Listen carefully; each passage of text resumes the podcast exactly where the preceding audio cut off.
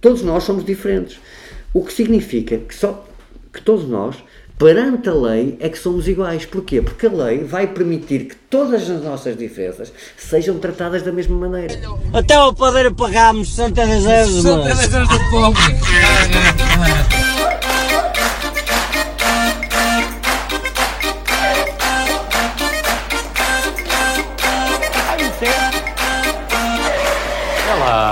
Muito bom dia a todos. Estamos aqui com o nosso convidado de hoje, Vicente Freire da Silva.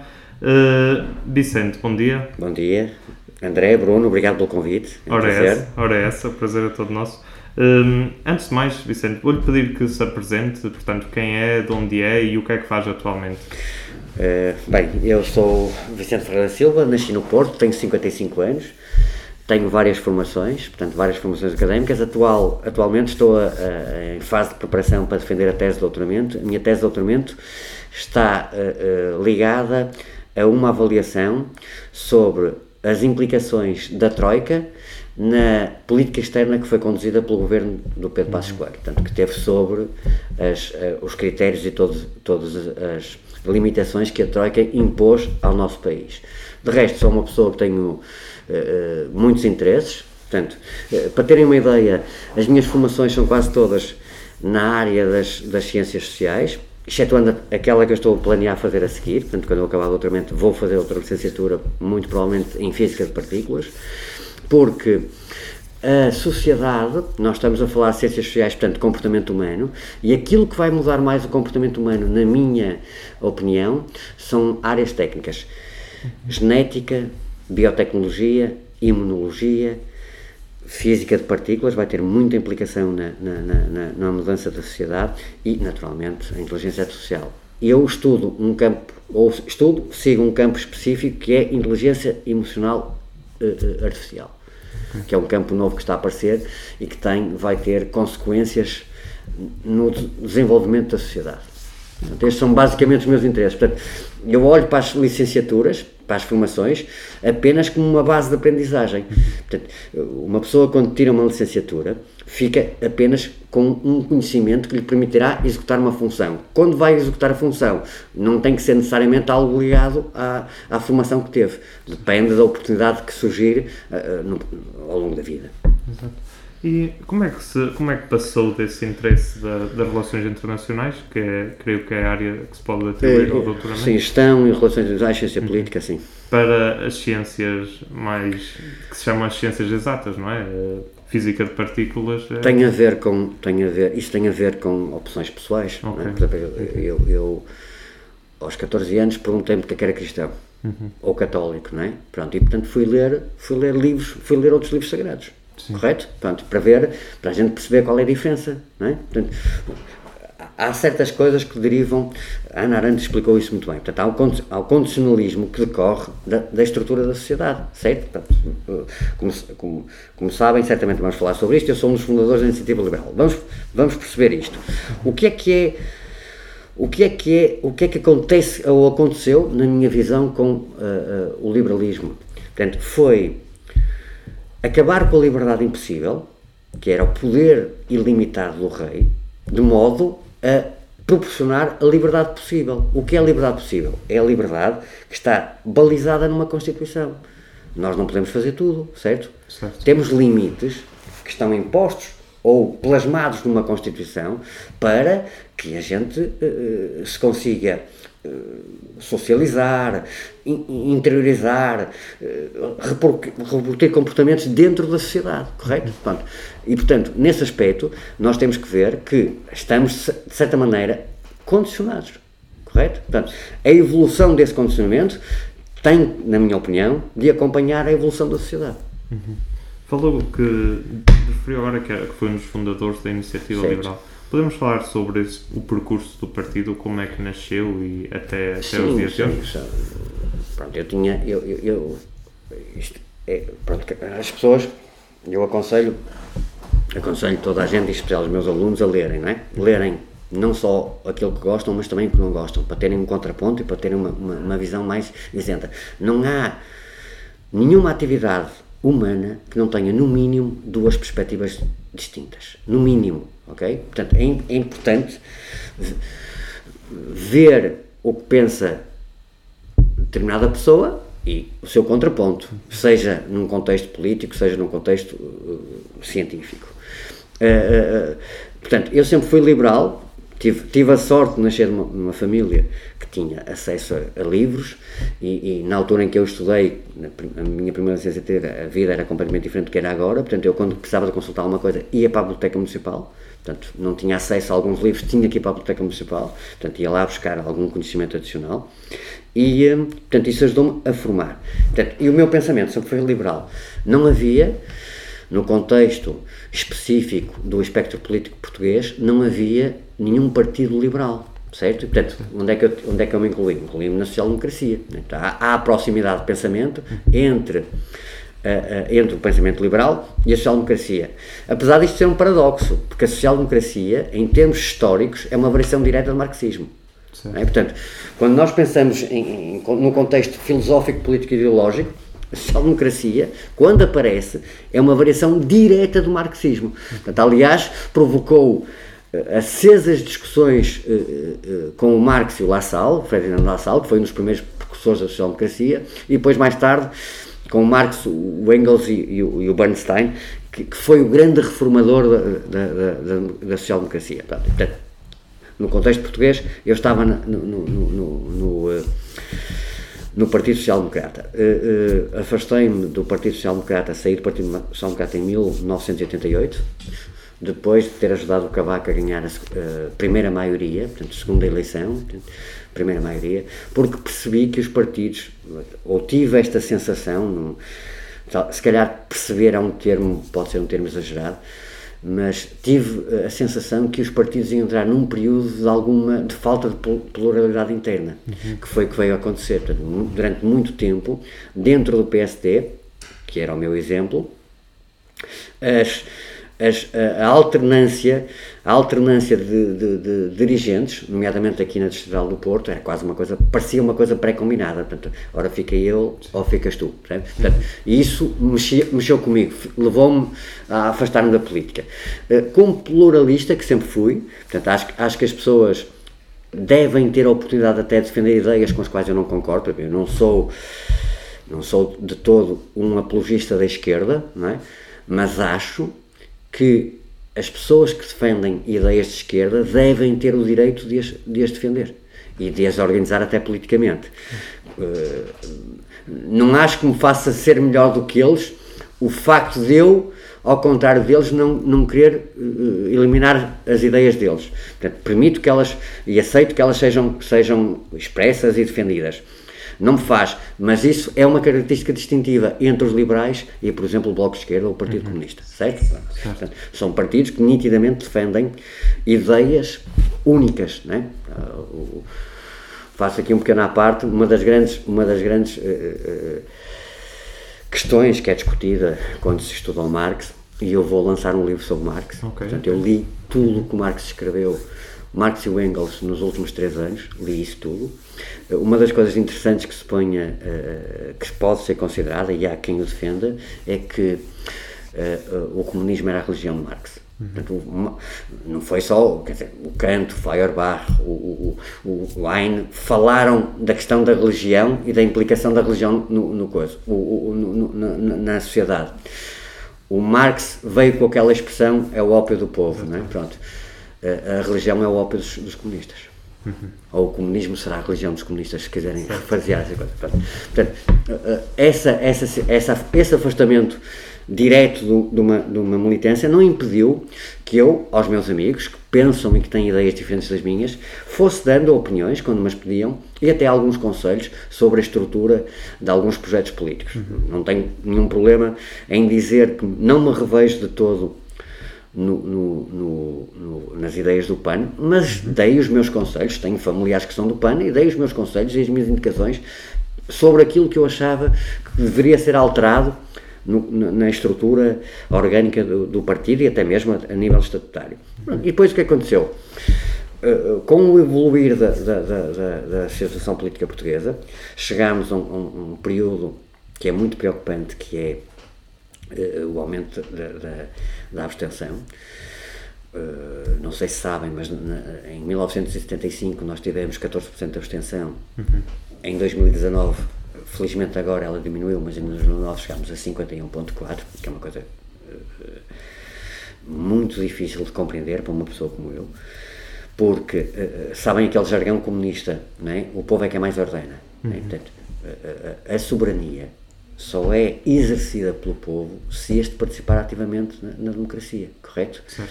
Isso implica, implica votar. E é curioso porque votar é a última forma de participação na política, correto? As pessoas têm, têm a tendência a pensar que o voto é, é a única coisa. Não é. A primeira forma de participar na sociedade, na política, é fazer uma pergunta. É tão simples como isto. É expressar uma pergunta ao nosso representante eleito. O representante eleito pode não gostar de, de, de, da pergunta, mas tem que saber que o cidadão está preocupado e que faz a pergunta. É uma forma de pressão. O, o, o, eu já estou. Já estou aqui a devagar, mas eu já volto à questão do, do, do, da iniciativa liberal. Deixe-me só eh, dar-lhe este exemplo. Com a Revolução Americana, há três revoluções, há uma que, é, que, são três revoluções que têm que ser mencionadas aqui. 1688, a Revolução Gloriosa no Estado, na Inglaterra, depois temos a Revolução Americana e a Revolução Francesa. Com a Revolução Americana e a Revolução Francesa, portanto, estamos a falar de cinco ideias distintas, todos os homens nascem iguais e a procura da felicidade, na americana, e depois o triplo princípio de liberdade, igualdade e fraternidade. Uhum. Isso provocou uma mudança sem precedentes na história da humanidade. Apesar de todo o nosso conhecimento advir daquilo que foi redescoberto com, os, com o Renascimento e, e, e, e outros momentos culturais, que advêm da Grécia Antiga, sim, os gregos pensaram em separação de poderes, pensaram numa série de circunstâncias, pensaram nos regimes, nas formas de governo, nos sistemas de governo, portanto, tudo isso é uma coisa que vem dos gregos. Há uma diferença fundamental que faz com que tudo seja diferente. E o que é que é? É a invenção da democracia representativa. Porquê é que isso acontece? Porquê é que, porquê é que só naquela altura é que foi possível chegar à democracia representativa? Porque os gregos não tinham algo que só aparece na Inglaterra, que é com o iluminismo, que é a afirmação dos direitos individuais, correto? Portanto, aliás, o engraçado disto era se nós tivéssemos a possibilidade de falar com Solon, com, com, com Péricles, com, com Aristóteles, Sócrates, Sócrates o filósofo, não é? Sim, sim, sim. Não é o, o nosso ex-primeiro-ministro. E se fôssemos falar em direitos individuais, eles olhariam para nós como se nós fôssemos extraterrestres, porque não compreenderiam o conceito. Para governar na, na Grécia Antiga era necessário prescindir de toda a privacidade. Hoje a nossa sociedade está alicerçada precisamente no oposto. Não é? Pronto. Portanto, o, o, a grande vantagem do, do, do, que já referi há um bocado, mas que vou aqui de certa maneira elaborar um bocadinho mais, que aparece com o liberalismo, é que não foi suficiente limitar o poder do rei. Do outro lado, foi necessário estabelecer garantias e direitos individuais. Correto? Portanto, o que é que nós estamos aqui a falar? E isto é a principal diferença, uma das principais diferenças entre o pensamento liberal e o pensamento socialista comunista. Nós defendemos o Estado de Direito, certo? O Estado de Direito. Os socialistas e comunistas defendem o direito do Estado.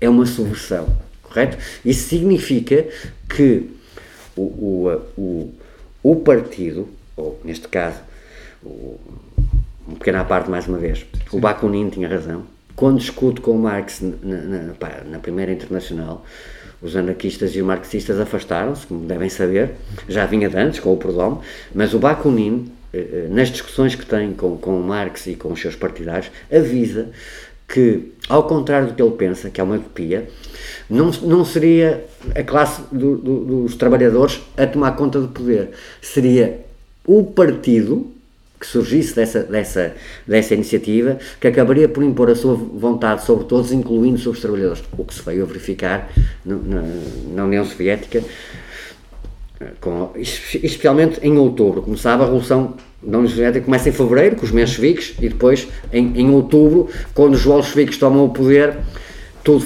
tudo se altera completamente. Mas, voltando à questão, portanto, estamos a falar de ideias que não tinham qualquer tipo de precedente. E uma das coisas que é interessante pensar é isto.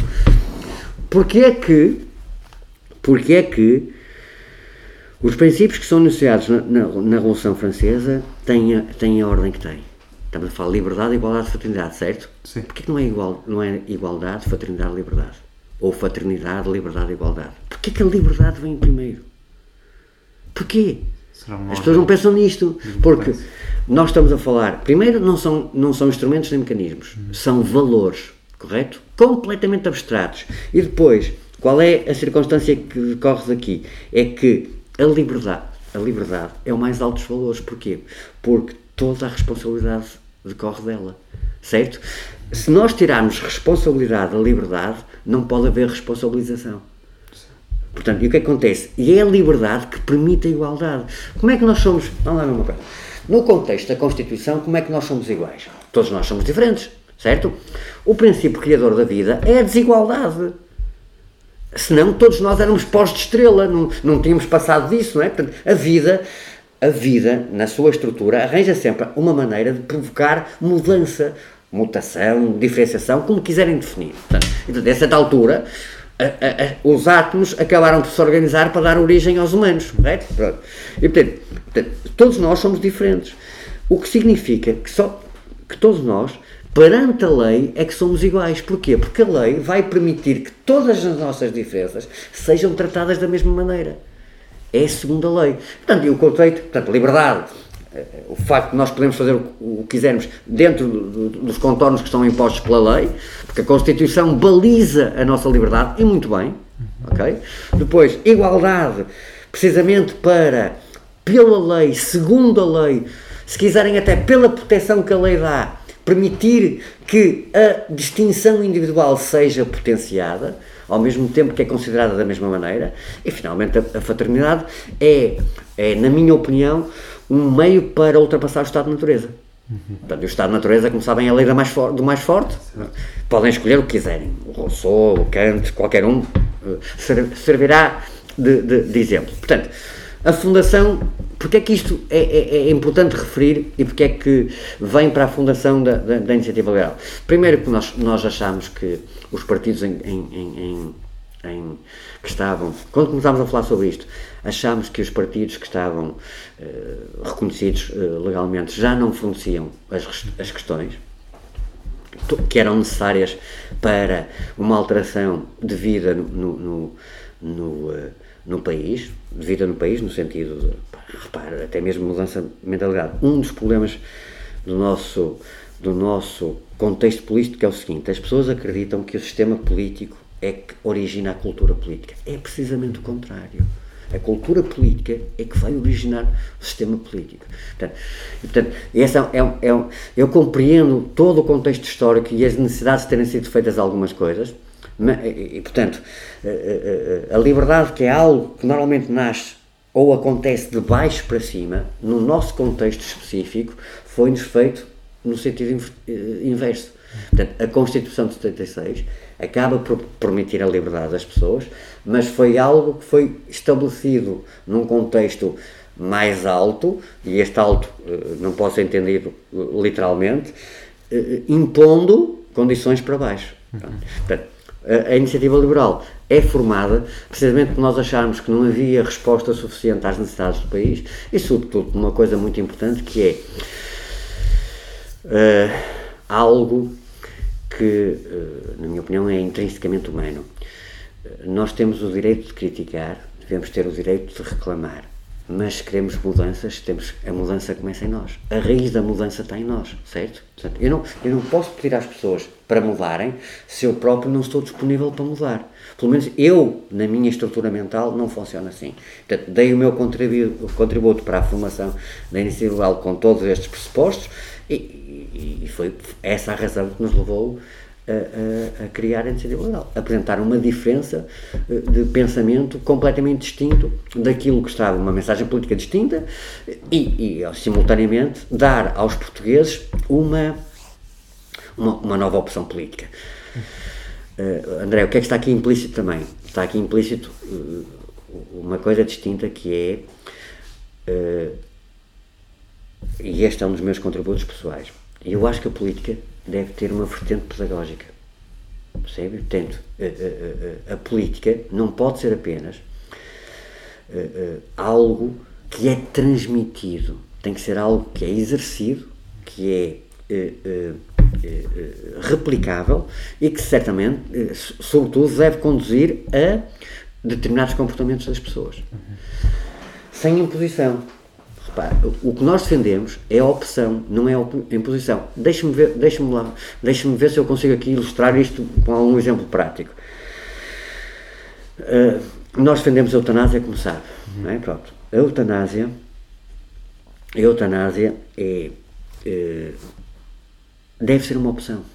Não pode ser uma limitação, uma imposição. Uhum. Percebe? Portanto, repare, eu neste momento defendo a eutanásia. Quando chegar, eventualmente daqui a uns anos, espero eu, e tiver, tiver numa situação em que eh, possa ser confrontado com uma opção dessas, nada me garante que eu a vá exercer. Uhum. Só que eu acho que deve existir a possibilidade de eu poder fazer. Percebe? Portanto, não é uma forma de imposição, ou que, repare, quando nós defendemos a eutanásia agora, ela não passou a ser obrigatória continua a ser facultativa, certo? E tem uma série de, de, de, circunstâncias que são difíceis de ultrapassar, ou pelo menos é um processo moroso, e deve ser assim, porque as pessoas, ao longo da, se ao longo da vida nós mudamos de opção, quando estamos confrontados com uma decisão que é uma decisão extrema, também podemos mudar, apesar do, do período de, de, de, reflexão ou, ou, ou de aplicação ser mais curto do que 30 ou 20 anos de vida, uh, uh, também deve ter espaço para que a pessoa possa mudar de, de, de, de opinião, opinião uhum. percebe? É essa a questão, é, é, a mesma coisa, é a mesma coisa que falar, vamos lá ver uma coisa, nós, nós, a, a essência da liberdade, a essência da liberdade é exatamente o facto de nós podermos exercer uma, uma opção, e uma opção que tem consequências, percebe? tem consequências, repare, eu sou contra o voto obrigatório. Deixa-me dar aqui, ver se eu consigo fazer aqui uma analogia. Eu sou o voto, o voto obrigatório. O que é a abstenção? A abstenção é o direito à não participação. As pessoas não devem ser obrigadas a votar. Nesse aspecto, a nossa lei está muito bem feita, porque implica uma vontade para mudar. Portanto, o que é que eu acho que seria muito mais significado? Seria muito mais significado se nas, nas, nos votos houvesse 30% de votos em branco uhum. do, do, que, do que a abstenção. Claro. Porque o que é que isso significa? Significa que as pessoas querem participar no sistema, não é? mas não receberem nas, nas hipóteses que estão, que estão em, em, em, em escolha. Uhum. Embora também lhe diga aqui uma coisa que eu acho um bocado. Opa, nós temos 26 partidos políticos reconhecidos em Portugal. Portanto, acho muito difícil que as pessoas não tenham, não haja alguém ou algum deles que não tenha qualquer coisa que diga às pessoas. identifica. E há outra, outra, outra vertente que é aqui eh, o meu exemplo pessoal. Eu, quando entrei para a Iniciativa Liberal e fundei a Iniciativa Liberal com uma série de pessoas, eu não estava à espera, nem estou à espera, que alguma delas pense 100% igual a mim. Claro. Acho que isso é uma impossibilidade. Portanto, eh, uma das, das formas de participar e isto é basilar na democracia, é chegar a um compromisso e a um entendimento. E mesmo esses entendimentos não são uh, perenes, correto? Uhum. A vida, a vida, há várias, há, estou aqui numa casa de conhecimento, de filosofia de história, mas, e há várias maneiras de formular esta expressão, algumas delas até com os meus pensadores preferidos. Mas a mais simples é a mais significativa. E a mais simples foi dita pelo John Lennon. Não há problemas, só soluções. Correto? Portanto, agora, o problema é, o que nós temos que perceber é isto, é que as soluções são sempre temporárias. Porque a sociedade evolui. E os pressupostos da sociedade evoluem. Nós, todos nós trabalhamos, eu referi, fiz há um bocado uma, uma referência àquilo que vinha da Grécia Antiga, não é? Portanto, eh, em termos políticos de pensamento e de estrutura. O que é que isso, se nós alterarmos esses pressupostos, qual é a conclusão que temos que tirar sobre o que está aqui em causa? É que os conceitos são flutuantes. Os conceitos têm que refletir o pensamento vigente no período temporal em que estão a ser uh, uh, utilizados. Correto? Eu vou-lhe dar um exemplo concreto, que é um dos problemas de Portugal porque, isso também se explica porquê, né? mas é um, é um dos problemas de Portugal. O, o, o, em 1816, o, Thomas Jefferson, que escreveu um dos, o Thomas Jefferson é essencial para a declaração dos Estados Unidos. Porquê? Porque quando o Madison e os outros começam a pensar na estrutura, as duas primeiras partes da, da, Constituição dos Estados Unidos não falam em direitos individuais. Só falam na estrutura do governo, como é que deve funcionar, eh, os mecanismos, a separação de poderes, as, as competências, as prerrogativas, etc. Portanto, é só uma, uma estrutura orgânica de funcionamento. Quem introduz os direitos, uh, direitos individuais na, Revolução, na Constituição Americana é o Jefferson. E através do Bill of Rights, não é? Portanto, só aí é que aparecem Jefferson. Portanto, ele é uma pessoa muito importante nesse sentido. Porque eh, na sua. E o Madison é um homem inteligentíssimo. Inteligentíssimo. Se calhar o mais inteligente dos, dos, dos pais fundadores. Isto é uma opinião subjetiva. Mas na minha opinião, era mesmo um homem inteligentíssimo. Mas não se preocupou com uma coisa que era essencial, que era exatamente aquilo que diz respeito ao cidadão. Correto? E, e ele introduz isso. E depois, estamos a falar, como sabem, num período que começa em 1776, vai por aí fora, e em 1816 ele responde a um dos seus constituintes e diz-lhe o seguinte: Samuel Cashwell, e ele responde-lhe isto: Eu não sou o grande defensor nas, na, de alterações na Constituição. Mas, à medida que o pensamento evolui, que a sociedade evolui, que a, as, as circunstâncias se alteram, a Constituição tem que se adaptar aos, aos, aos, aos tempos. Pronto, e isso é um dos problemas em Portugal. Apesar de nós já termos feito algumas revisões constitucionais, uma das coisas que nunca foi alterada foi nem o sistema de governo, nem, nem, nem o sistema eleitoral. E, e, eu acho que é uma das coisas que também faz com que a, a, população não adira, não adira uh, com tanta frequência uh, à participação. Estivemos a falar agora aqui um bocadinho, depois desta pergunta que deu esta, esta Desculpa. uma série de temas, não, mas é, é precisamente isto que, que se pretende. Um, falamos sobre o liberalismo de um ponto de vista social, político e de um ponto de vista económico. Quais são as soluções de, do liberalismo? Do ponto de vista económico, vamos lá ver uma coisa. Uh, ok, vamos. Isto é, é, é, uma pergunta muito interessante uh, que requer aqui algum, algum, também alguma reflexão. O introdutor no nosso mundo, ou sim, no nosso mundo, sim, mundo ocidental, há toda a gente encara o, o Adam Smith como pai da economia moderna. É engraçado que antes dele houve um pensador suíço, Andreas Chedenius, que chegou ao conceito da mão invisível mais cedo do que o, do que o, do que o Adam Smith. Mas vamos uh, uh, centrar-nos no Adam Smith. O que é interessante, o que é interessante no, estu, no, no, no estudo e no percurso de vida do Adam Smith é que ele, antes de ele escrever A Riqueza das Nações, escreveu um livro muito importante que se chama A Teoria dos Sentimentos Morais. Teoria dos Sentimentos Morais. Pronto. Para mim, na minha opinião, isto é uma opinião pessoal, quem lê A Riqueza das Nações sem ter conhecimento da, da Teoria dos Sentimentos Morais não tem uma leitura completa dos objetivos do Adam Smith. Ok? Pronto. Isto é um ponto. Depois, em termos económicos, em termos económicos, o que é que nós, o que é que o liberalismo está a defender? Primazia ao indivíduo. Ok? Portanto, o, o liberalismo tal como nós entendemos eh, e defendemos, defende, não defende o fim do Estado. O Estado tem que existir.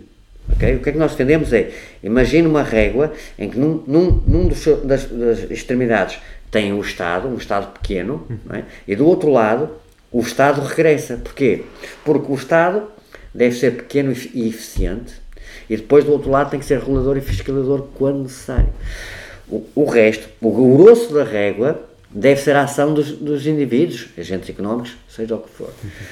E porquê é que isto tem que acontecer? Porque se, se não houver uh, fiscalização e regulação do Estado, naturalmente as pessoas vão tender para o monopólio, correto? Portanto, e o monopólio, o que é que faz? Acaba com aquilo que é essencial para os, para os liberais, que é a concorrência. Deixe-me dar-lhe aqui uma, uma, ideia, ou transmitir uma ideia que é muito interessante.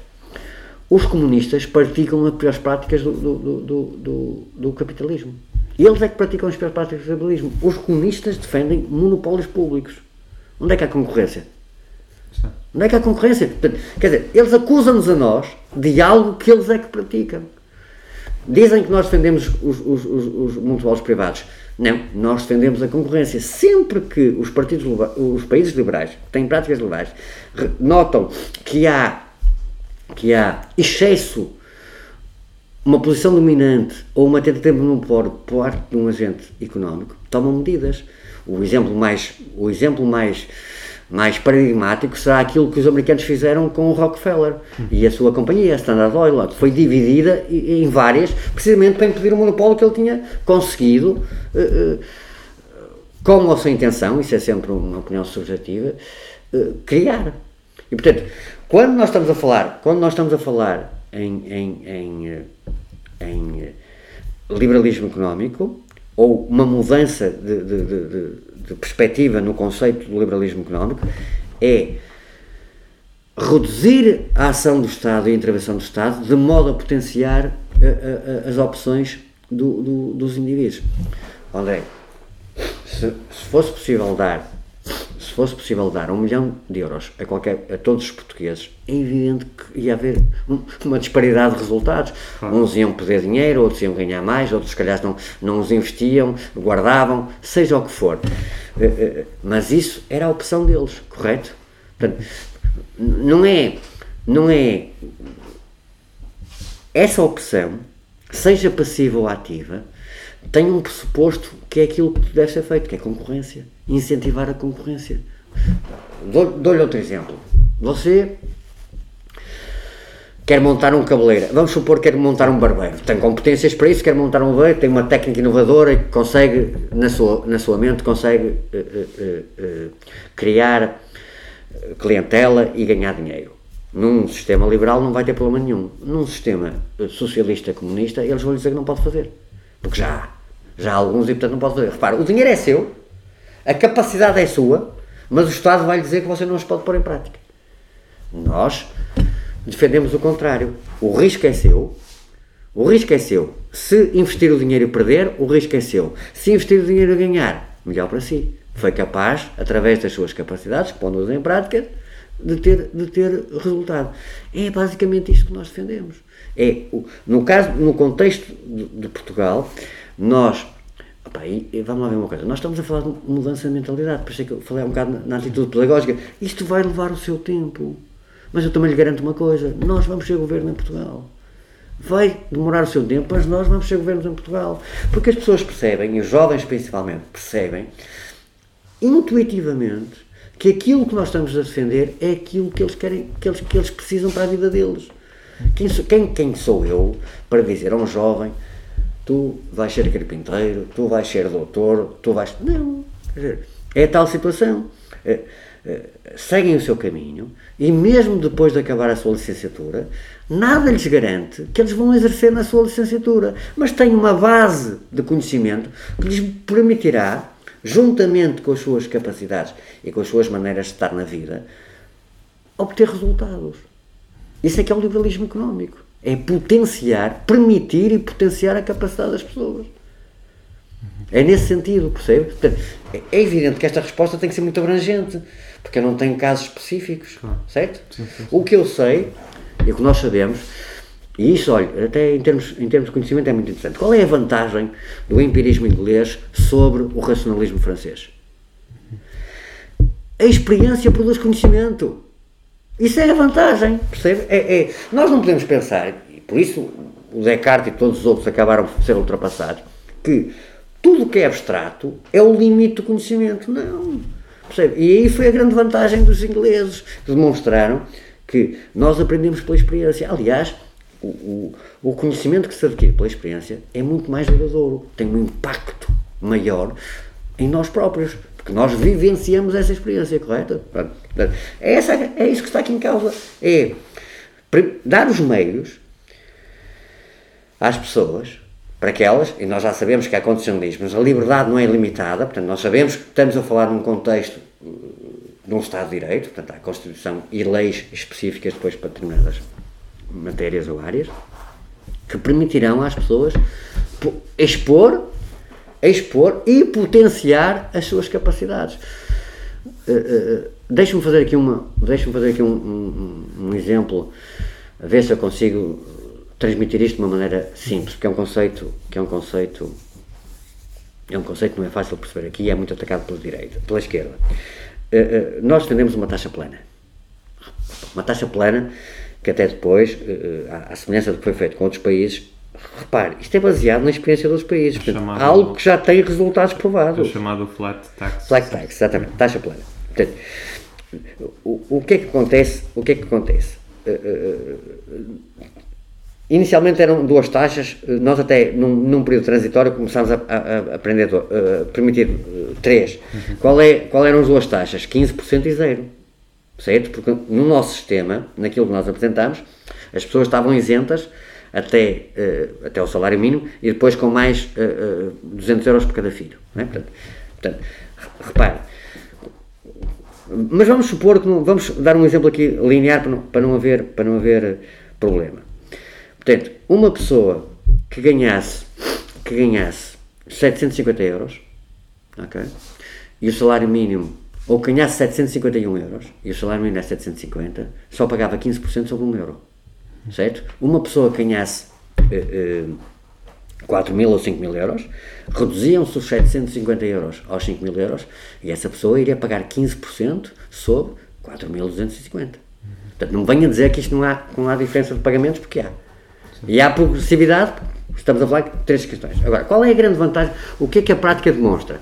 Demonstra que nós estamos a tirar dinheiro do Estado e a pôr no bolso das famílias. Certo? Portanto, o que é que a Primeira coisa, poupança.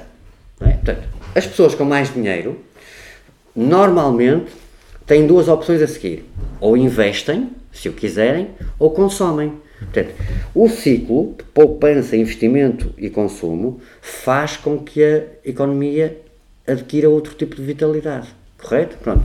E o que é que a prática demonstra? Demonstra que os países que implementaram isso gradualmente foram aumentando o crescimento da, da economia. Pelo menos para taxas de crescimento superiores às nossas, que é aquilo que nós precisamos. Num sistema liberal, o que é que aconteceria a monopólios como, como os que vemos hoje? Por exemplo, estou a falar de grandes empresas de tecnologia internacionais, a Google, a Microsoft, o Facebook.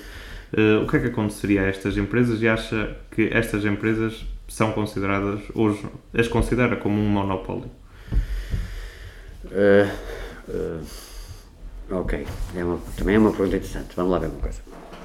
primeiro, não podemos ignorar o facto de que 80% das leis que vigoram no país são feitas a nível da União Europeia. Uhum. É, portanto, nós não podemos ignorar que estamos inseridos na União Europeia, que é uma, uma entidade híbrida, que tem componentes supranacionais e componentes intergovernamentais e que tem implicação na vida e nas leis dos respectivos Estados-membros. Portanto, Portugal não é exceção. Mas até temos complementos superiores porque nós fazemos parte do, do, do euro. É? Como sabe, há países da União Europeia que não fazem parte do euro. Portanto, não estão sujeitos a determinados uh, comportamentos e a, e a, determinadas aplicações e, e mesmo uh, execuções uh, legais. Começa por aí. Portanto, e, e é sabemos que é público que a União Europeia tomou medidas agora relativamente a, determinados, a determinados uh, condicionalismos que surgiram por parte da Google e de, outros, de outras empresas e que o Facebook, por exemplo, está a ameaçar uhum. uh, sair da Europa, afastar-se da Europa. Portanto, só aí já temos alguma, alguma matéria para ter em, em, em conta.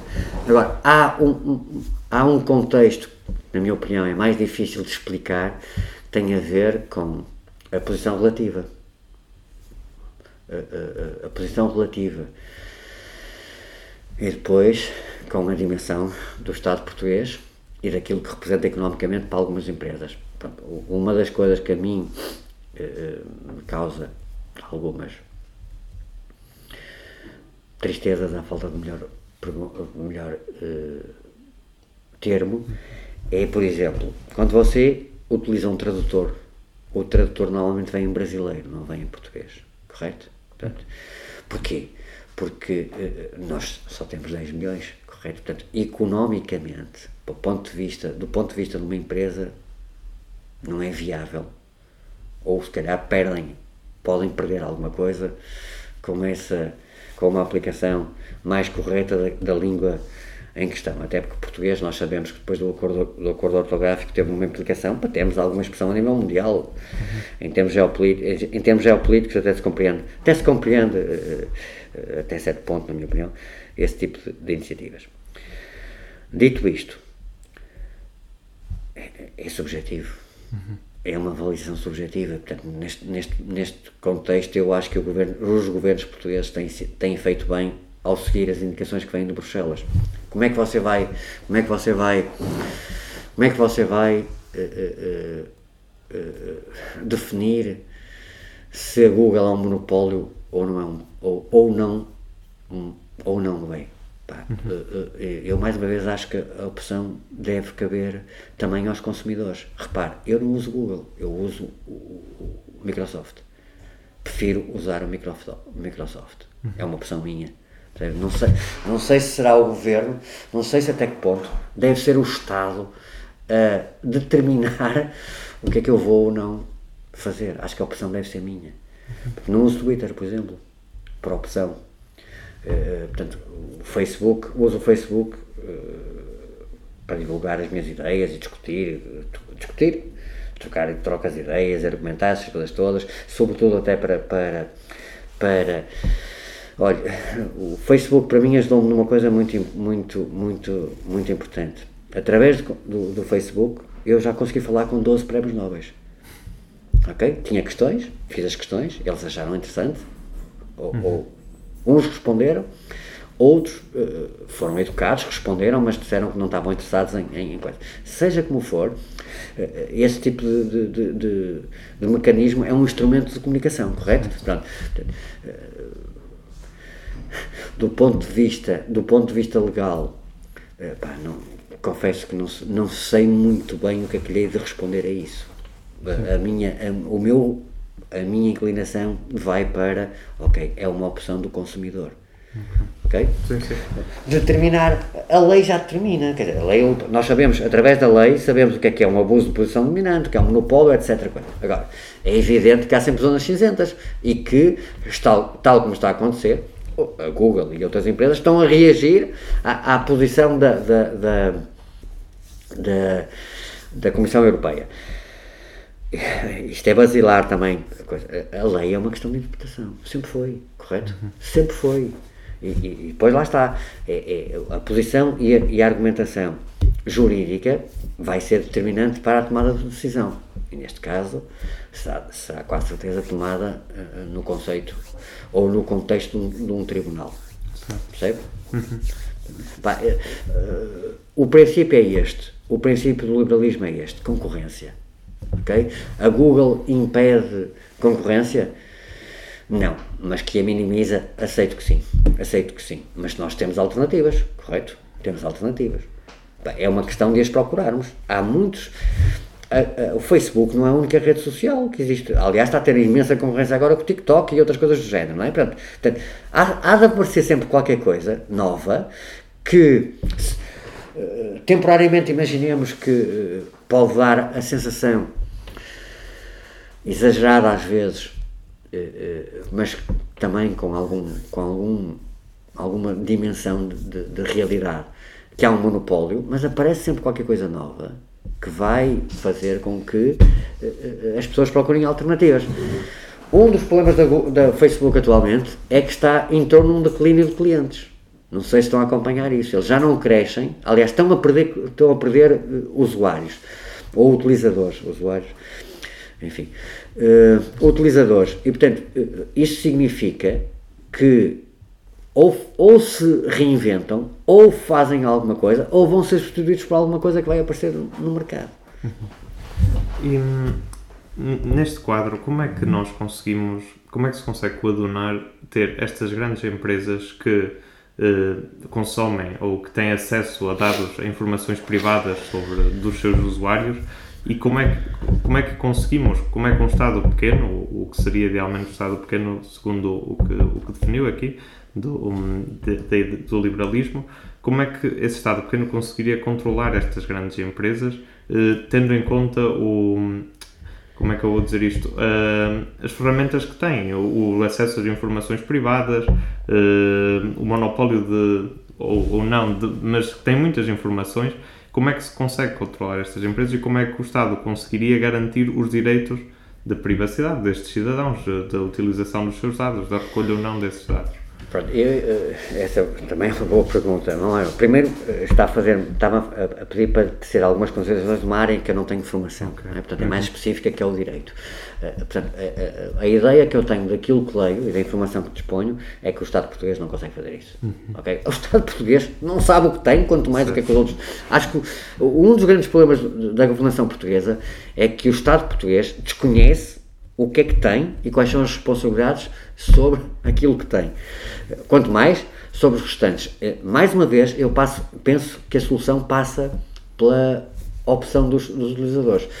É curioso que, a certa altura, quando nós queríamos fazer o download de uma, de uma, uma app, uhum. portanto, em que elas faziam, pediam uma série de, de circunstâncias de acesso a coisas no nosso telefone que eram completamente ridículas, hoje em dia, por pressão dos utilizadores, eh, nas definições já há a possibilidade de uh, uh, negar o acesso a algumas coisas.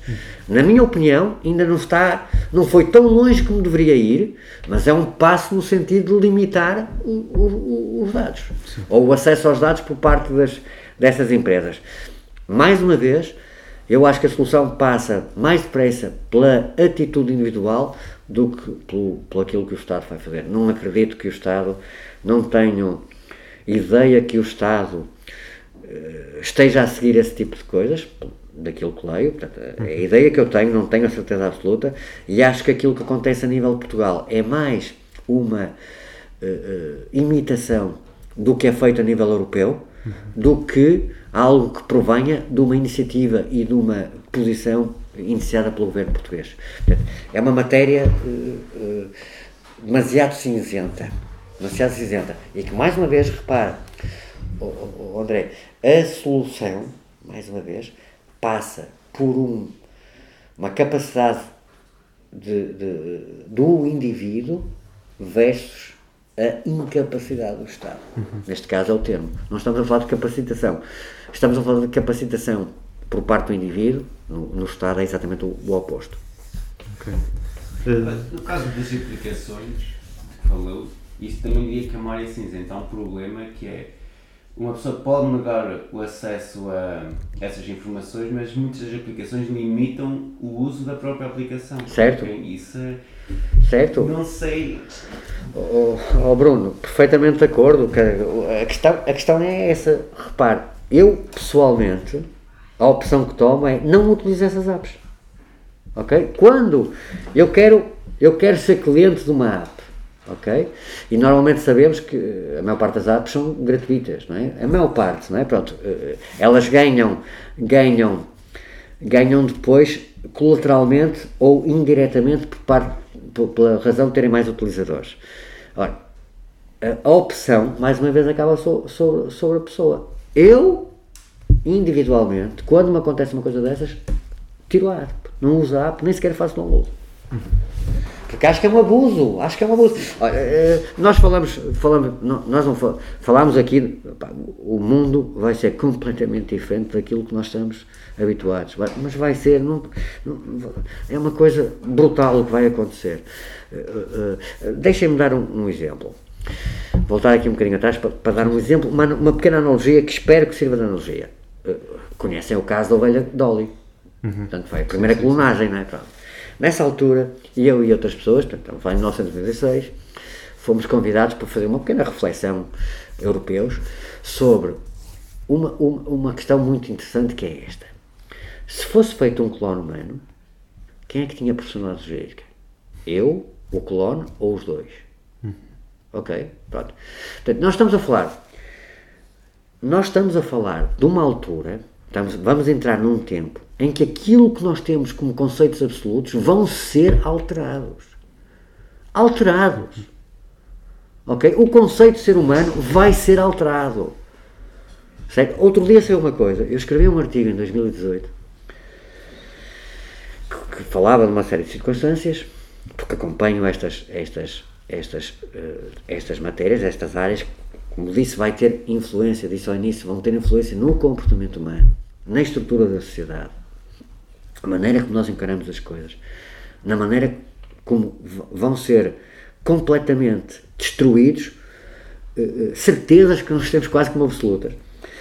E, e, e que é uh, sabem o que é? Ectogênese, sabem o que é? Pronto. É criação de. são outros, outros artificiais. Já é feito em algumas espécies. Ok? Pronto, ontem saiu, ontem, ontem, ontem saiu uma notícia, foi divulgada em vários. É preciso estar a acompanhar especializadas não só. Ontem passaram para, para alguma imprensa mais generalista notícias que punham já como muito viável a possibilidade das, das crianças nascerem sem, sem estarem no útero de uma mulher. Portanto, nós vamos ser realmente uh, confrontados com algumas coisas que nos vão obrigar a pensar. Portanto, a, a, a questão que, que referiu da, da, da, do, do, da privacidade, que está, tem a ver, o profiling tem a ver com privacidade, é até que ponto vamos ter privacidade. E quais são os limites, quais são os limites da invasão sobre essa privacidade. Pá, mas repare, o que é que é possível fazer para mudar estas, estas coisas? É uh, uh, que as pessoas estejam informadas. Falta de informação não existe, até existe muita informação. O que eu acho que não há é a disposição das pessoas para se informarem sobre os assuntos. enquanto esta.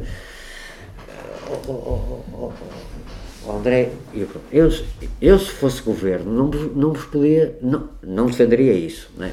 mas há governos que o fazem, imporiam determinadas informações, não é? vocês deviam consultar informações. Eu acho que o conhecimento será muito mais útil, muito mais prático, se forem os cidadãos a, a querer informação. Correto? Portanto, e o que acontece? Todos nós temos as nossas preferências, nem, não temos os mesmos gostos, portanto, vamos certamente focalizar em determinadas coisas. Acho que há matérias que deviam ser, eh, pelo menos, de conhecimento comum, que é isto que não acontece. Mas, mais uma vez, opção, opção, opção da pessoa em querer ser informada, em querer fazer qualquer coisa, em querer saber. Isso é que vai ser essencial, na minha opinião, para mudar ou para estruturar a sociedade de uma maneira completamente distinta daquilo que eu acho que infelizmente está, vai acontecer. Pegando nesse assunto e na questão da, da opção e, e da informação que é, que é classificada como informação oficial, digamos assim, do Estado ou, ou do aquilo que é o consenso científico, mas muitas vezes não é verdadeiramente consenso, é a opinião da, da maioria. Um, como, é que, como é que encara, ou como é que viu a forma como, como os governos lidaram com a, com a pandemia e com, com as restrições que foram impostas? Sabem, epá, uh, pronto, foi uma das pessoas que também contribuiu para essa posição. Portanto, nós inicialmente, como sabem, no primeiro, quando houve o primeiro estado de emergência, nós abstivemos, nós, Iniciativa Liberal. Portanto, demos um benefício da dúvida ao governo e aquilo que, que estava inserido ou que estava contido no, no próprio decreto, parecendo ser razoável. Não é uma coisa. Nenhum liberal é contra medidas de saúde pública. O que os liberais vão ser sempre contra é medidas de restrição de liberdade. Correto? Portanto, no segundo estado de emergência, o conteúdo do mesmo era um abuso completo. Um abuso completo. Pronto. E depois há outra questão que tem a ver, que está aqui adjacente, que tem a ver com a a, a posição ideológica. Enquanto nós, e é público, fizemos-lo sempre, defendemos que devia ser utilizado o potencial privado, o potencial público e o potencial do terceiro setor da saúde, o governo insistiu no, no, no, apenas no público. Demorou, demorou a tomar medidas que permitissem que permitissem que toda a capacidade fosse empregue em prol do, do, do, dos portugueses, da saúde dos portugueses. Vamos lá uma coisa. Há, há, aqui algumas coisas que podem ser consideradas, como é evidente. Ninguém estava à espera de uma coisa desta. Quer dizer, vamos lá, não, oh, desculpem lá que eu aqui sou, eu sou muito crítico da doutora Graça Freitas, acho que ela, eh, infelizmente, não era, não era e não é a pessoa indicada para este tipo de situações, porque quando se percebeu o que estava a acontecer, ela desvalorizou completamente o assunto. Aliás, ela chegou a dizer, chegou a dizer que isto era um problema unicamente na Ásia. Quando o vírus começou a aparecer na Europa, ela manteve a mesma posição. Só tomou medidas concretas quando apareceu o primeiro caso. E essas medidas, mesmo assim, foram tenues, fracas. Aliás, eu não, me, eu não me esqueço disso porque tem a ver com a minha casa. Enquanto a Ministra da Saúde e, e, e, e a, a, a Diretora-Geral da Saúde estavam a dizer uma coisa numa conferência de imprensa, o reitor da Universidade do Minho tomou uma medida completamente diferente e encerrou a, a, universidade. Ainda bem que o fez. É? Porque ah, nós podemos pensar as coisas de maneira, de, de maneira, podemos ou antecipar ou reagir. O governo, pura e simplesmente, não quis saber da antecipação. Foi sempre gerindo a situação à medida que, que as circunstâncias estavam a acontecer. E o que é curioso é que aquilo que acontecia, o que depois a experiência nos foi demonstrando e o conhecimento que se foi adquirindo, era aquilo que acontecia no dia X, na realidade já tem acontecido uma semana antes. Portanto, as medidas não podiam ser tomadas para fazer face ao que estava a acontecer no dia X. Tinham que ser tomadas tendo em conta o que ia acontecer no dia Y mais um, correto? Portanto, e portanto, esse tipo de situações eh, nós, nós somos críticos. Depois, claro, há uma, há uma, há uma disparidade, de, de, de, como sempre, há pessoas que defendem uma, uma, uma, via, há outros que defendem a outra distinta. A questão aqui foi que nós não, não, não chegamos não chegamos a implementar nem não chegamos completamente de certa maneira a, a experimentar alternativas é? e o que aconteceu na prática eh, eh, foram medidas de conveniência política na minha opinião, que não estavam sustentadas em informações técnicas, correto? Um dos problemas de Portugal é isso. Ainda hoje, o, o, ou ontem, o, o nosso Presidente fez isso. A informação técnica devia estar na base da decisão política, correto? O que é que nós vemos em Portugal? Vemos os políticos a condicionar os, os técnicos. Está qualquer coisa que não está bem. Certo? Portanto, é esse tipo de situação que nós também criticamos. Porque, repare, se acontecer alguma coisa, onde é que está a responsabilização? O governo, repare, mostrem-me mostrem mostrem ou demonstrem-me que o governo assumiu responsabilidade para alguma coisa. Eu não vejo, não vi, correto? Portanto, como é evidente, todas essas circunstâncias fazem com que nós não estejamos de acordo com, com, com medidas que foram tomadas. Até porque não vimos lógicas na mesma. E depois tem, tem, a circunstância, tem a circunstância que é interessante, que é a conveniência política, em que há uma retórica política de, de comunicação que não é condizente com a realidade e quando a realidade demonstra que a, que a retórica está errada ou inadequada, não há capacidade de reconhecimento de erro. Percebe? Isso é uma das coisas que eu, pessoalmente, e mesmo dentro daquilo que tiver no alcance, no meu alcance e na minha capacidade de intervenção dentro da iniciativa liberal, pá, quando nós erramos, temos que reconhecer o erro. Eu disse-vos há bocado, o erro é a base do conhecimento o erro valida o conhecimento. Só sabemos o que está certo se soubermos o que está errado. Quando aprendemos o que está errado, temos que mudar as coisas. Temos que ser humildes para o reconhecer e fazer algo que seja diferente. E não interessa se houve um partido da oposição ou um partido concorrente que disse algo que era contrário àquilo que nós estávamos a defender. Se essa mensagem for a mensagem correta, não há problema nenhum em implementar. Porque o objetivo não é eu ou o decisor político, neste caso o governo, ficar bem. O objetivo é que os portugueses fiquem bem. Correto? Pelo menos este é o raciocínio que eu tenho. E este é o raciocínio que eu procuro implementar dentro da Comissão, da, da, da comissão Executiva da, Iniciativa Liberal. E é a prática que nós temos tido, felizmente, não é? posso dizer que, graças a Deus, não é por sermos liberais, mas há opiniões divergentes no, no, no, dentro, dentro da iniciativa liberal. E ainda bem. É? O, o que nos compete fazer é conversar, discutir essas ideias, esses pontos de vista e chegar a um entendimento baseado em critérios racionais que nos permitam uh, ter posições políticas. o, o Deixa-me expressar aqui uma, uma coisa, uh, isto é pessoal mesmo, é, é, sou eu agora. A iniciativa cresceu, tem crescido ao longo deste tempo todos. Daqui a uns anos eu não estarei na iniciativa liberal, ou não estarei na, na direção da iniciativa liberal, nem, nem, nem terei, se calhar, uma, uma componente tão, tão ativa dentro da, da iniciativa liberal. É perfeitamente possível e natural que isso aconteça.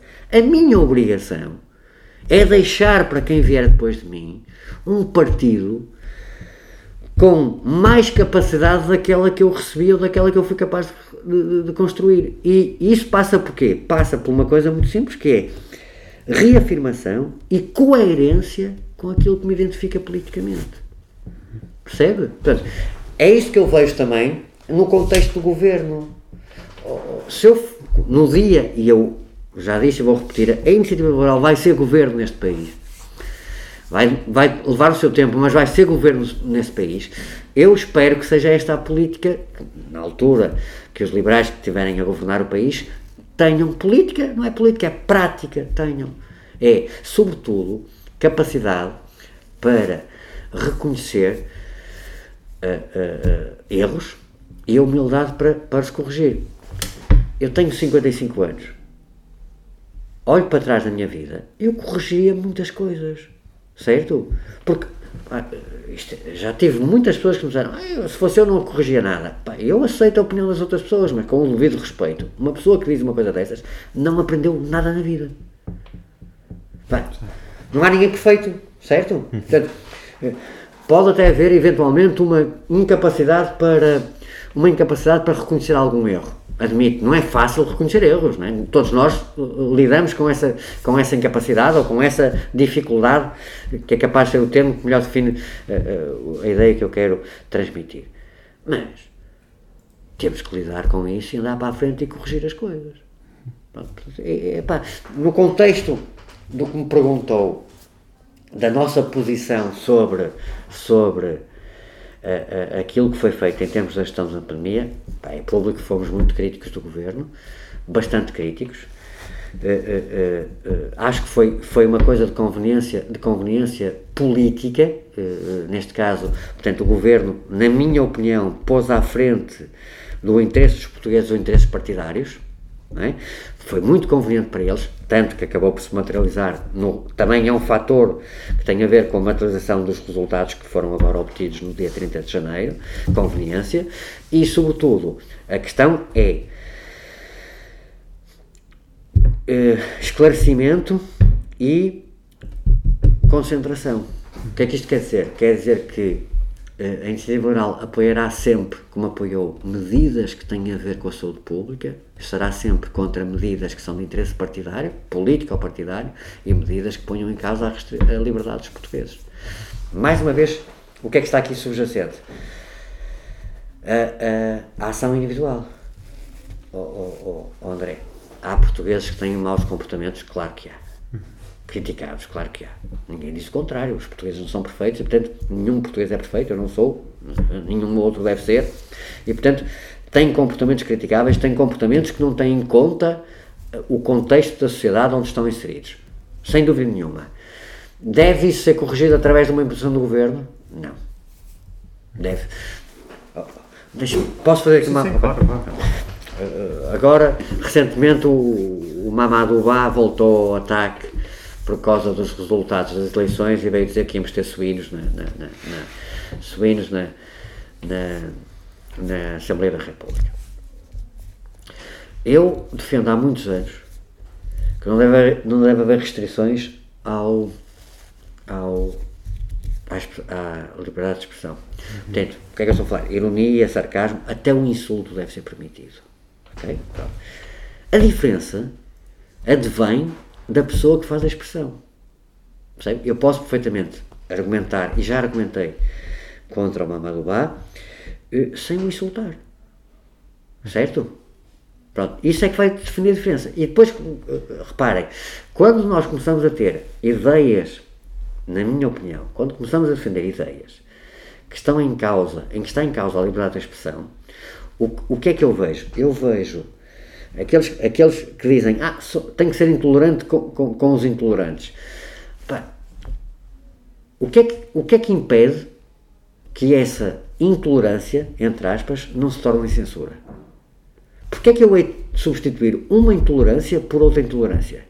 Correto? Como é que se então, como é que se, como é que se uh, uh, uh, combate, à falta de melhor palavra, as posições do, do, expressas pelo Mamadubá? É com mais liberdade de expressão. É com atitude discursiva. Uma atitude discursiva diferenciada na base do Pá, eu não tenho problema em dizer isto porque é público. Eu, a certa altura, escrevi um artigo. Escrevi vários, mas escrevi um artigo em que eu criticava alguma, alguma das posições do, do, do, do e disse: Eu, quando olho para o Mamadou Ba, eu vejo um homem. E perguntei, uma pergunta, que é: imagino que ele olha para mim, ele olha e vê um homem branco. É? Portanto, o preconceito está nele, não está em mim. Certo? Qual foi a resposta dele em menos de 24 horas? Que eu era um racista engravatado.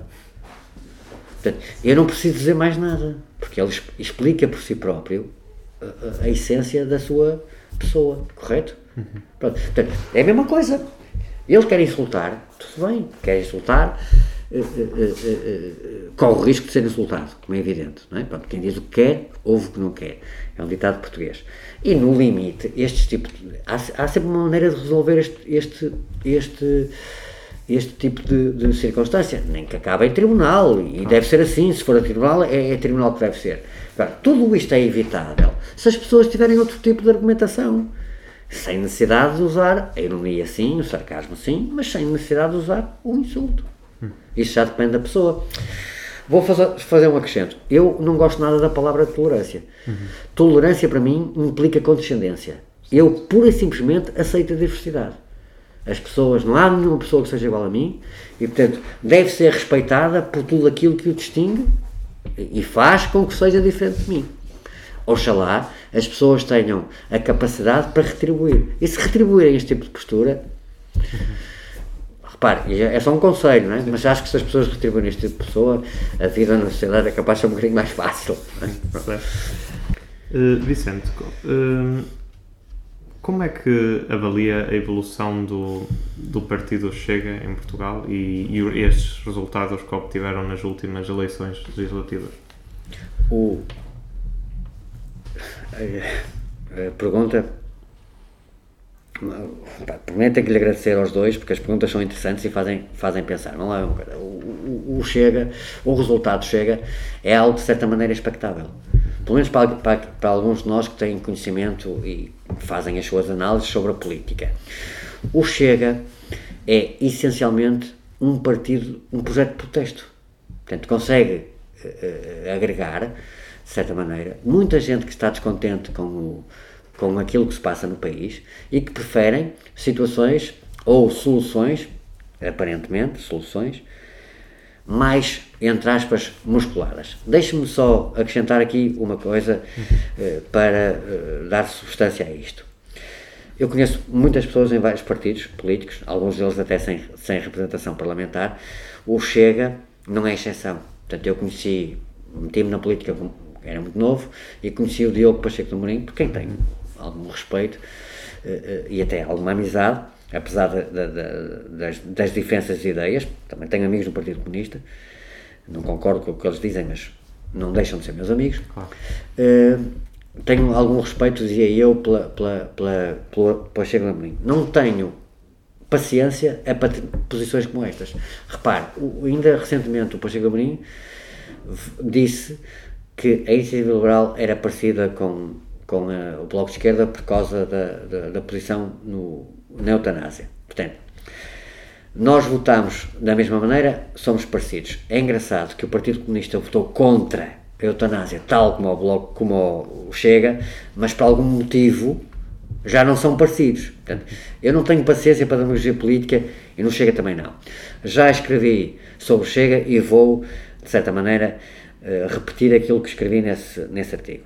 O Chega não é um projeto político, é um projeto de protesto que está a ser dirigido por um oportunista que viu ali um manancial ou uma possibilidade para relevância política e que, estrategicamente, embora eu critique, está a ter os seus resultados. Eu acho que o Chega, da mesma maneira que vai crescer, vai esvaziar a ideia que eu tenho. Portanto, o, o, o, o tempo será o fator de diferenciação relativamente à capacidade do Chega. E depois, as minhas principais críticas ao Chega começam pela sua estrutura interna. Não há princípio de separação dos poderes. Uhum. Portanto, as, uh, aquilo que é público é que o Chega, os membros dos, das distritais ou das estruturas que eles têm, não são eleitos. São escolhidos pelo, pelo, pelo, pelo André Ventura. São pessoas de confiança do André Ventura. Ou indicados por pessoas que são da, já da, da sua confiança. Portanto, não há aqui nenhum critério, uh, uh, não só de, de, de, de, avaliação política, como também de legitimidade política. Não são eleitos. Há, uma coisa, há aqui qualquer coisa que está profundamente errada, na, na, na minha opinião. Depois, eh, cada vez, que, cada vez que há uma alteração aos estatutos do Chega, e o Chega já foi várias vezes obrigado a mudar os estatutos por determinação do, do, do Tribunal Constitucional, o que por si só já é indicativo. Chega, chega, chega. Não tiveste só um bocado. Não, esqueci. É. É, continuamos? Sim, sim, sim. Voltamos com, os estatutos tiveram que ser alterados? Sim, sim até por, os estatutos do Chega tiveram que ser alterados por determinação do, do, Tribunal Constitucional, o que por si só é indicativo de alguns problemas estruturais relativamente às posições democráticas do Chega. O que é que normalmente acontece? É que cada vez que há alterações nos estatutos, o, o André Ventura fica com poderes reforçados.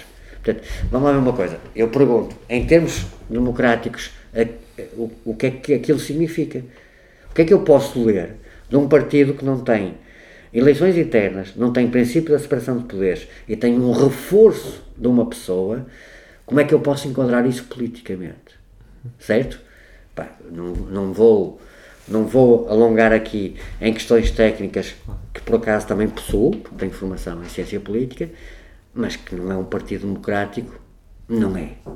No mínimo. Portanto, o Chega é um projeto, como eu referi, de protesto, que está dependente das circunstâncias. Para já, as circunstâncias são boas, para eles, elegeram, e, e, e uma das coisas que nós devemos fazer sempre é, independentemente do resultado das eleições, os, os, os, resultados têm que ser respeitados. Nós não estamos a falar da, daquilo que foi feito pelo, pelo António Costa, pelo João Coutinho Figueiredo ou pelo, ou pelo André Ventura diretamente. Nós estamos a falar da expressão dos eleitores. E em soberania, eh, eh, em democracia, essa soberania é inquestionável. Quer a gente goste dela ou não. Está fora de questão. Certo? Portanto, eu não vou criticar, nem vou dizer nada sobre as pessoas que, que, que, que votaram e as escolhas que fizeram. Mas ter-se considerações, como acabei de fazer, sobre aquilo que está em cima da mesa. E no caso do Chega, na minha opinião, não é um partido democrático. E acho que com o tempo ele vai esvaziar. Vai esvaziar porque as pessoas vão perceber que as soluções que eles apresentam não são as soluções indicadas para aquilo que nós precisamos. Eh, eh, eh, nós temos essa tendência. Nós temos essa tendência, quer dizer, nós. Em 1970, o Alvin Toffler esqueci, escreveu um, um, livro fantástico que é O Choque do Futuro. O Choque do Futuro é a definição de um instinto humano. Nós temos tendência a resistir à mudança. Somos comodistas, portanto, temos tendência. Esse, esse, livro é, é, esse livro é admirável. É curioso, como filósofo pré-socrático, Heráclito de Éfeso já tinha dito isso. Ele tinha uma, uma frase muito interessante que é uma das, das frases que me marcou e que está sempre no meu pensamento, que é nada permanece exceto a mudança. É? Portanto, nós temos que perceber que as coisas vão mudando. Agora, nós temos tendência, e é uma, uma forma de comunicação política, de recordar às pessoas que os tempos passados é que eram um tempo bom. É? As pessoas têm tendência, estão uh, uh, intuitivamente ou instintivamente, é, é, melhor, é melhor definir assim, inclinadas para ouvir esse tipo de coisas. Pronto. Esquecem também que a história é o maior dos professores e aquilo que aconteceu na história é quando os erros acontecem, tudo o que nós temos que fazer para o futuro e para o presente é impedir que eles se repitam. Infelizmente, há pessoas que não pensam assim. E, tal como eu disse e vou reiterar, a vontade delas expressa nos votos é inquestionável. É isto que eu basicamente lhe posso dizer. Acho que ele vai, da mesma maneira que cresceu, na minha opinião, da mesma maneira que cresceu muito rapidamente, também vai esvaziar, porque não tem substância política. Não tem substância política, não tem substância, não tem substância uh, uh, uh, de comunicação. E o que é que eles, o que é que eles, o que é que eles advogam é divisão. Divisão. Divisão entre pessoas. E se há coisa que caracteriza os, os portugueses, na minha opinião, é que a nossa unidade independentemente de como essa unidade se traduz nos resultados eleitorais, eh, eh, é forte. E, portanto, não é através de divisão que nós vamos resolver os problemas, pelo contrário.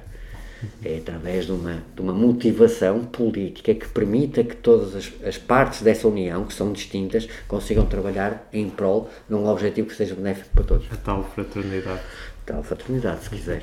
Okay? Uh, que é isso, que é isso que é nós, que, que, é isso que nós também. É uma mensagem que a Iniciativa Liberal também pretende ou procura passar, que é, apesar da gente defender a, a, a, a opção individual, portanto, o predomínio do indivíduo, e repare, para todos os efeitos, há uma coisa que nós dizemos que é verdade, quer dizer, a pessoa que é mais oprimida, ou a, a unidade que é mais oprimida, nos, até no mundo moderno, é o indivíduo, é? Portanto, é preciso libertar o indivíduo, nós não deixamos de ter uma mensagem de tolerância e uma mensagem de, de, de uh, moderação, certo? Porque aquilo que é importante para mim não é igual para si, nem é igual para o Bruno, e o que nós temos que fazer é respeitar a, a, a opção individual de cada um e, sobretudo, incentivá-la a que ela seja feita de maneira a potenciar a sociedade.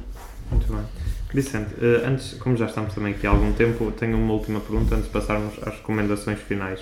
Um, que é, é um assunto que nós já temos falado aqui em episódios anteriores, que é relativamente à polémica que, que tem surgido já há algum tempo, alguns anos, sobre a extração do, de lítio e de outros minerais em Portugal e em zonas consideradas protegidas ou com valor uh, natural reconhecido. Qual é a sua opinião sobre, sobre este assunto? Uh, André, muito rapidamente, até porque eu não tenho grande informação sobre o assunto, vou-lhe dar algumas impressões, Sim. não é uma, uma, opinião formada, é impressões sobre aquilo que fui lendo. Primeiro, o, o, o futuro é inevitável. Né? O futuro é inevitável. Portanto, qualquer coisa que seja feita em prol do futuro, eu não, seria, não serei contra. O que eu quero é que haja critérios bem definidos, bem esclarecidos para uh, a maneira como vai ser uh, materializada essa, essa procura de futuro. Começa por uma questão essencial para, para mim e para os liberais, que é respeito pelo meio ambiente e pela sustentabilidade. E, uma, e daquilo que eu li, que foi as coisas que mais me, me preocupou, eh, foi o facto de a constituição das empresas que foram concorrentes a, a, aos, aos, aos diversos uh, concursos para poderem uh, exercer atividade deixa-me preocupado, porque eu li notícias não foi num jornal, foi em vários, em que houve empresas constituídas pá, numa junta de freguesia que era governada pelo, pelo, pelo socialista. Portanto, há aqui qualquer coisa que me, que me, que me preocupa. Aliás, deixe-me acrescentar uma coisa. Os europeus, europeus, União Europeia, diga-se, têm uma prática muito interessante que é as reuniões que fazem nos diversos órgãos, passado pouco tempo, estão disponíveis para serem, para serem consultadas pelos cidadãos. Portanto, curiosamente, o ministro Cisa Vieira e o, e, e o, João Galamba passaram por um problema em que reagiram, que tinha a ver com Sines, salvo erro, o hidrogênio, em que eles reagiram, e bem, portanto, sentiram-se ofendidos, reagiram, e foram, divulgaram ou puseram à disposição de, uma, de pessoas uma série de documentos que tinham acontecido nessas reuniões. Se a prática fosse idêntica à dos eh, que fazem a nível da União Europeia, eles nem sequer tinham sido acusados daquilo que, que, que, que foram. Correto? Portanto, qual é a melhor maneira de, qual é a melhor maneira de, de, de, resolver estas questões e de acabar com este clima de suspeição? É fazer algo que nós defendemos: transparência. Temos alguma coisa a esconder? Se não temos, não há problema, certo? Portanto, portanto neste contexto, eu, eu, eu acho que, que neste contexto é se calhar a, a expressão errada em todos os contextos políticos, mas neste em particular que estamos a falar dele, é a, pergunta que me fez, uh, uh, todos estes processos deviam ser o mais transparentes possíveis. Deviam estar disponíveis para consulta, in, não digo imediata, mas rápida, por parte quer dos interessados, quer também dos cidadãos para se manterem informados. Neste caso, a documentação relativa a este processo tem que ser levantada diretamente em Lisboa porque não está disponível Pronto, online para consulta pronto, é, pública. pronto, é, é este tipo de coisas, eh, eh, nós temos essa postura e, isto, e este pessoalmente é uma das coisas que mais defendo dentro da, ensino laboral. Se não temos a nossa prática ou a nossa postura na vida é não somos perfeitos, vamos cometer erros. Se cometermos erros, corrigimos. Independentemente disso, não temos nada a esconder. Sim. Certo? Muito bem. Então, as últimas duas perguntas. Quanto mais, deixe-me só acrescentar isto que agora Sim, veio à cabeça. Claro, claro. André, quanto mais informação nós dermos aos cidadãos, mais confiança eles vão ter em nós, correto? Portanto, é- é- eu funciono sobre este princípio. Portanto, acho que é um princípio inteligível e não me parece que vocês também se- sejam contra ele. Portanto, imagino que a maior parte das pessoas eh, se reveja neste tipo de postura. Sim, sim, sim. E melhor vão ser as opiniões deles, porque a população formar uma opinião através de pequenos- pedaços de informação incompleta. É isso? Exatamente. Muito bem, Vicente. Eh, tenho, tenho duas perguntas para a todos os convidados. A primeira é, eh, se tivesse que recomendar eh, um livro, ou mais, eh, aos, aos nossos ouvintes, quais seriam Ai meu Deus, e porquê? Ai meu Deus. Pá, Os essenciais, Pá, você não já tem- referiu vários ao longo da conversa. Eu tenho 55 anos, você não imagina o que eu. pá, nem imagina o que eu leio. Eu- Claro, eu, claro. agora diminuo um bocadinho, mas o ano passado ainda consegui ler 150 livros. Portanto, eh, eh, meu Deus, como é que eu lhe vou dizer isso? É tão difícil. Pá, olha, O Caminho para a Servidão, do Hayek. O Caminho da Servidão é um, é um, é um livro muito interessante, porque primeiro estamos a falar de uma pessoa austríaco, não é? o Hayek era austríaco, exilou-se na, na- Inglaterra e eh, eh, foi, em plena Segunda Guerra Mundial, escreveu o livro em que diz coisas maravilhosas, eh, tão simples como isto, que é, é- até é essencial que as pessoas saibam isto. O, o, o Hayek, que era um defensor, defensor da iniciativa privada, não é? um liberal convicto, nesse livro diz que não há problema nenhum que seja o Estado a garantir um mínimo de condições de dignidade às pessoas. Portanto, isto foi escrito em 1944. Ao contrário que Louçã e esses propagandistas todos da, da, da, da, da- da esquerda afirmam, os liberais não têm nada con- contra o Estado, pelo contrário. É evidente que há uma diferença. Qual é a diferença? É que ele dizia, e bem, que esse tipo de apoio devia ser um apoio temporário no sentido de permitir às pessoas que elas pudessem reconstituir a sua vida. E a partir do momento em que tinham outra vez capacidade para ir trabalhar e para ganhar a vida, faziam-no, certo? Pronto.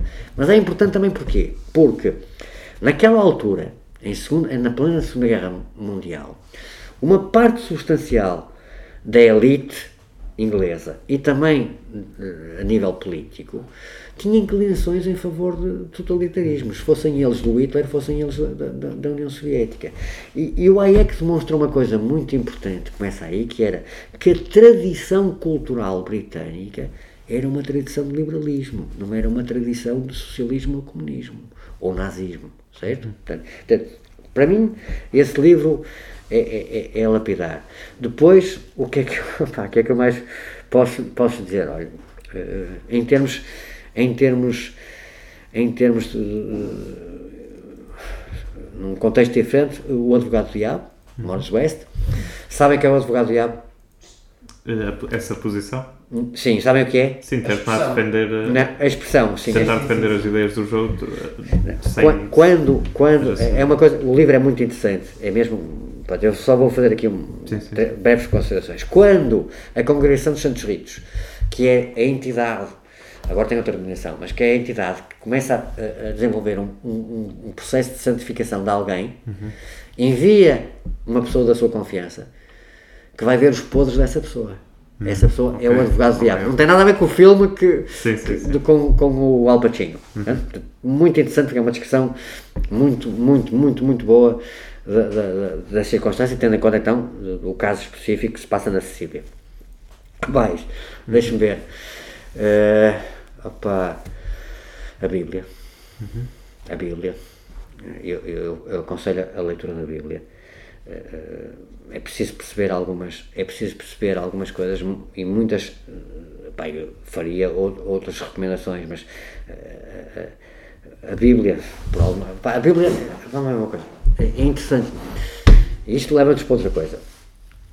Os povos semitas, e isto está diretamente relacionado com algo que, ainda existe hoje em dia, mas que começa principalmente depois de 1871, na Alemanha, na Áustria, na Alemanha, no, mundo, no Império Habsburgo e no, no, no, mundo germânico, que é a vertente política do antissemitismo. Até essa altura, o antissemitismo não tinha vertente política.